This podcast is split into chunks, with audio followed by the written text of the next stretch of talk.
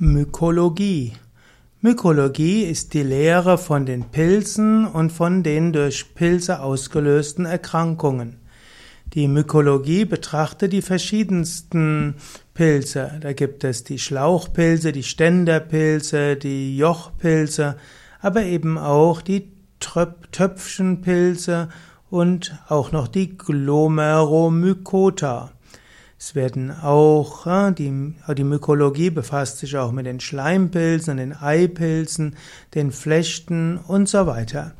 In der Myko Mykologie gibt es auch große Überschneidungen zur Mikrobiologie, denn Pilze sind oft eben auch Mikroorganismen und so gibt es dann eben auch Pilzerkrankungen, die auch zur Mykologie gehören, wie auch zur, hm, zur Mikrobiologie. Das Wort Mykologie kommt vom griechischen Wort Mykes und das heißt Pilz. Und einer griechischen Sage zufolge gab es den Perseus und der hat die Stadt Mykene gegründet und zwar an der Stelle, wo er sich mit Wasser erfrischte, welche sich im Hut eines Pilzes gesammelt hatte und so nannte er die Stadt Mykene. Der Ausdruck Mykologie entstand im 18. Jahrhundert aber natürlich gab es schon systematische Erwähnungen von Pilzen bei den alten Griechen, schon bei den Ägyptern und auch bei den alten Indern.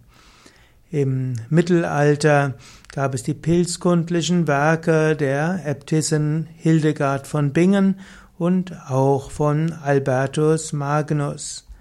Im 18. 19. Jahrhundert gab es systematische Pilzeinteilungen und äh, so gibt es heute ein großes Wissen über die verschiedenen Pilze.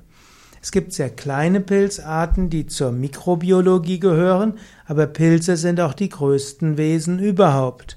Es gibt Pilze, die mehrere Kilometer groß sind, die natürlich unter der Erde wachsen.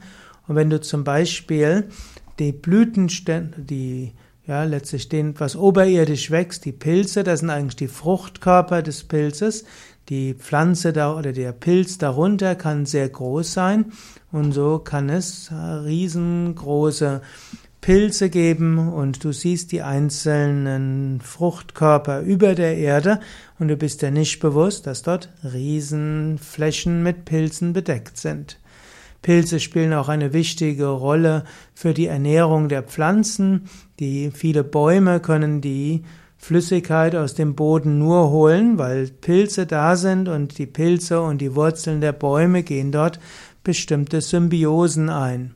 Pilze also ziemlich interessant und ein groß, ein Objekt oder eine, letztlich eine, ein Lebewesen, was faszinierend sein kann. Im Yoga essen wir normalerweise keine Pilze.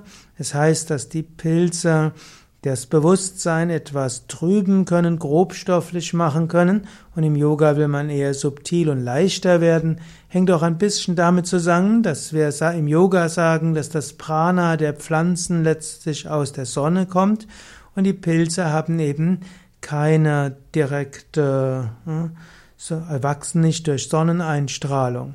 Also haben nicht diese dieses Chlorophyll, mit dem die Pflanzen nicht nur Licht ein, ansammeln können, sondern eben auch Prana. Im Yoga sagen wir ja auch, dass man besonders viel Rohkost zu sich nehmen sollte und dass man die Nahrung bewusst kauen soll, um das Prana aufzunehmen.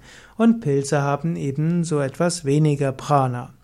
Andere Menschen sagen, dass Pilze ihnen besonders gut tun. Das muss jeder handhaben, wie er will. Pilze können gesund sein, sie können aber auch giftig sein und so. Wenn man selbst Pilze sammelt, muss man wissen, was man tut.